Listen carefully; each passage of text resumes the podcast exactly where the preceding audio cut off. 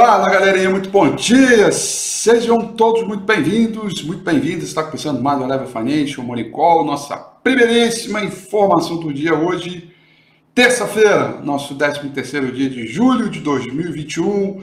Panorama de mercados hoje, ritmo cauteloso, ritmo devagar tem agenda importante para sair hoje, portanto, o mundo inteiro vai trabalhando aí levemente no terreno positivo, levemente no terreno negativo, próximo da estabilidade, com muita ansiedade a respeito de dois noticiários muito importantes que devem começar a impactar uh, o mercado no mundo inteiro. Né? O primeiro é a inflação dos Estados Unidos que vai sair hoje, dados do CPI, temos que ficar aí com os olhos abertos para o CPI Core, principalmente, né, que é aquele que exclui é, alimentos e, e transporte, é, de toda a, a, a, a composição, né?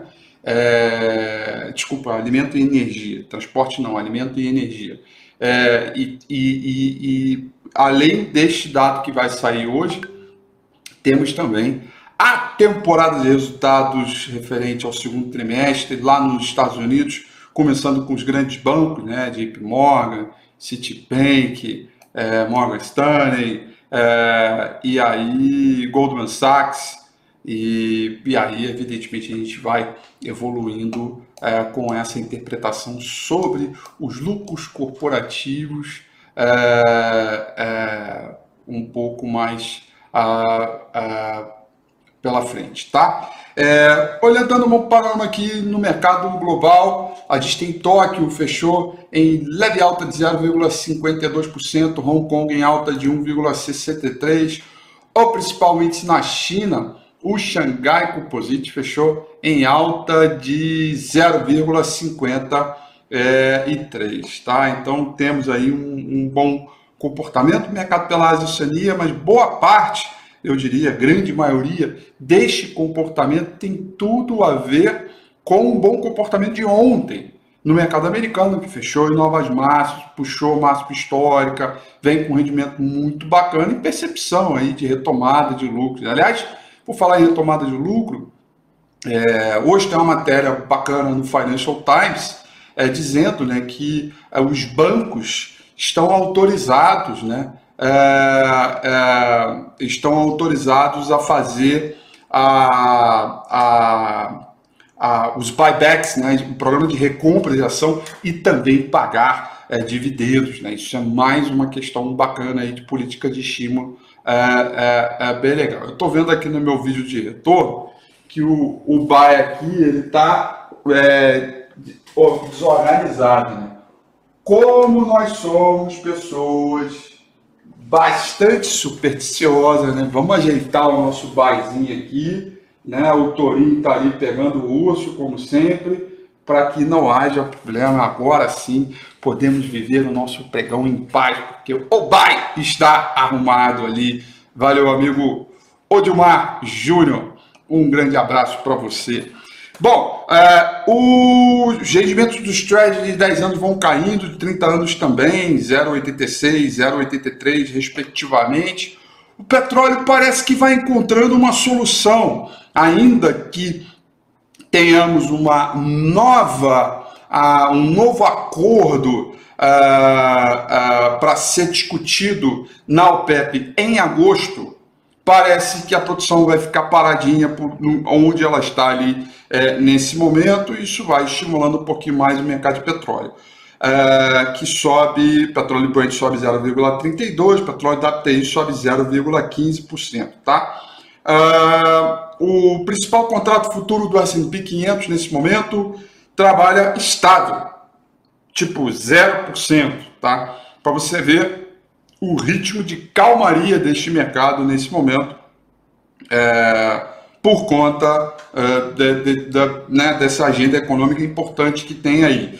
E o dólar index, nesse momento, com uma leve alta de 0,13%. É, por cento, tá? O RAND tem pior desempenho entre as cestas, é, entre né, a, a grande cesta de mercado emergente.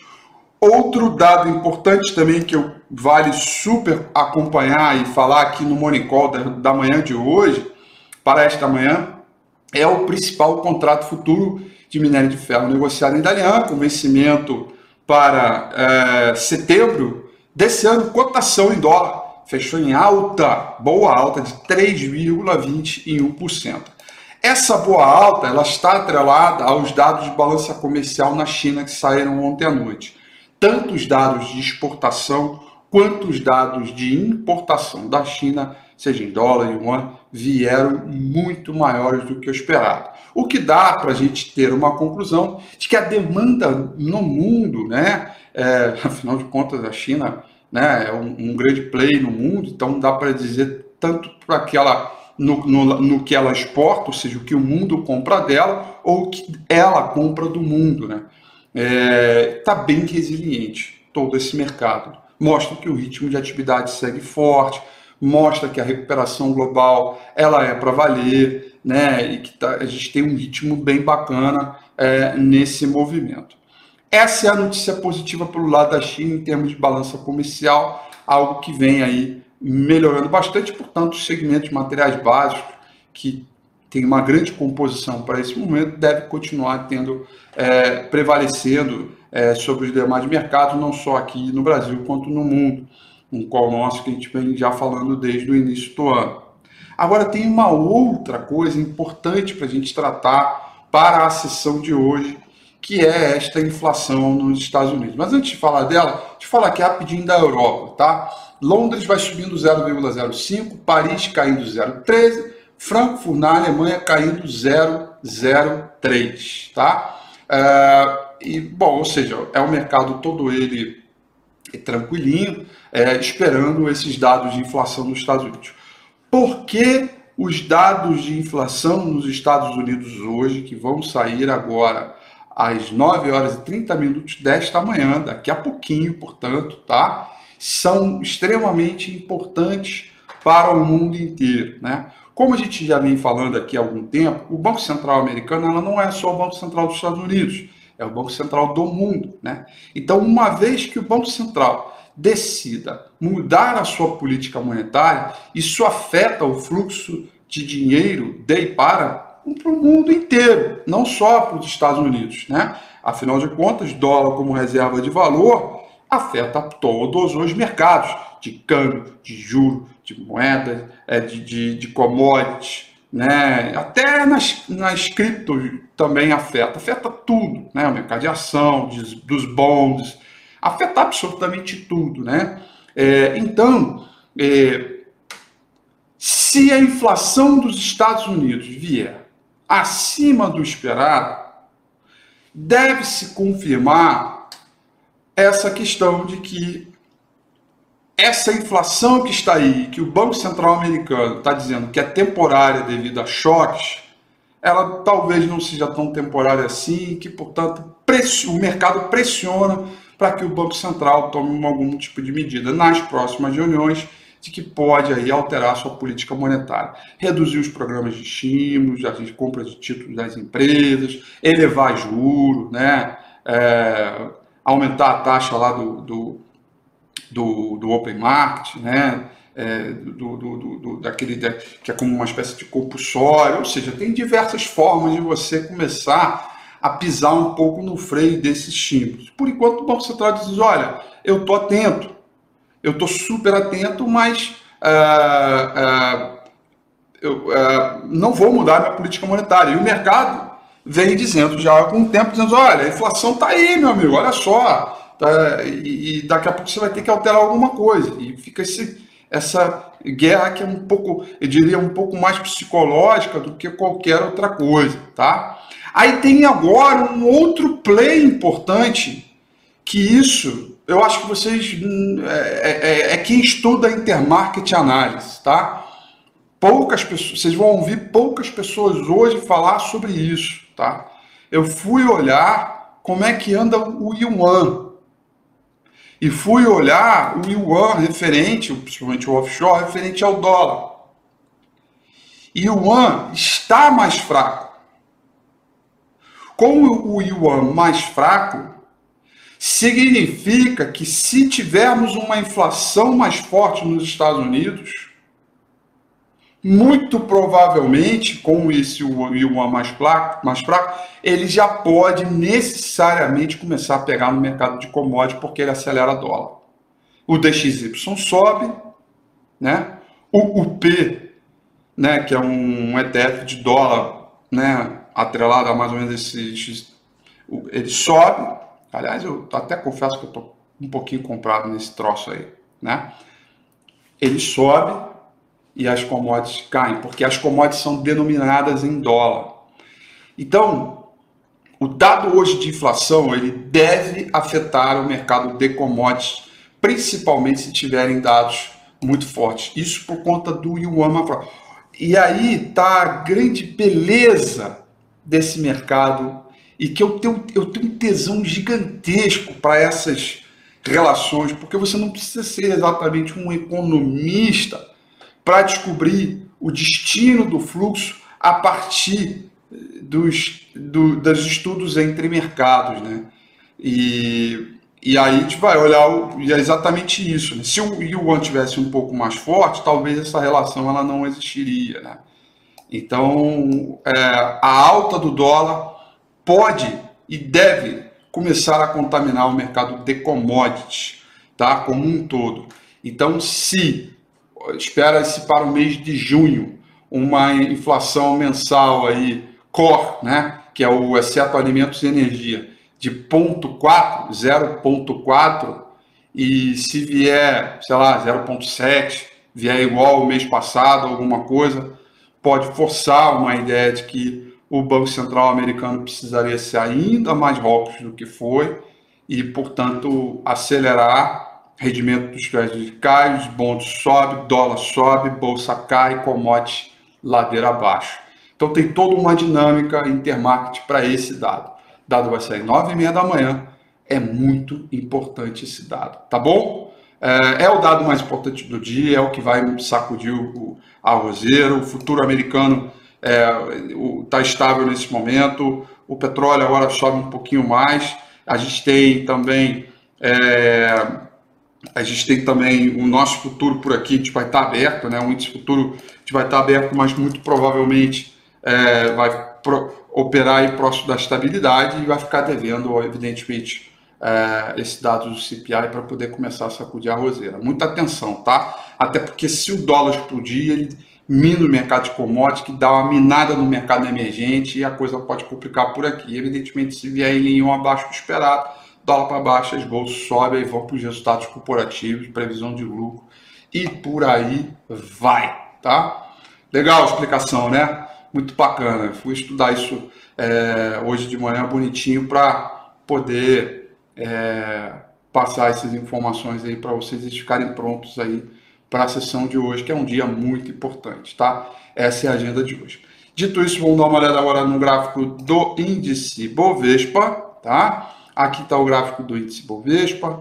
Olha, a alta de ontem foi maravilhosa. Maravilhosa a alta de ontem. Ela, ela não foi maravilhosa, ela foi espetacular, né?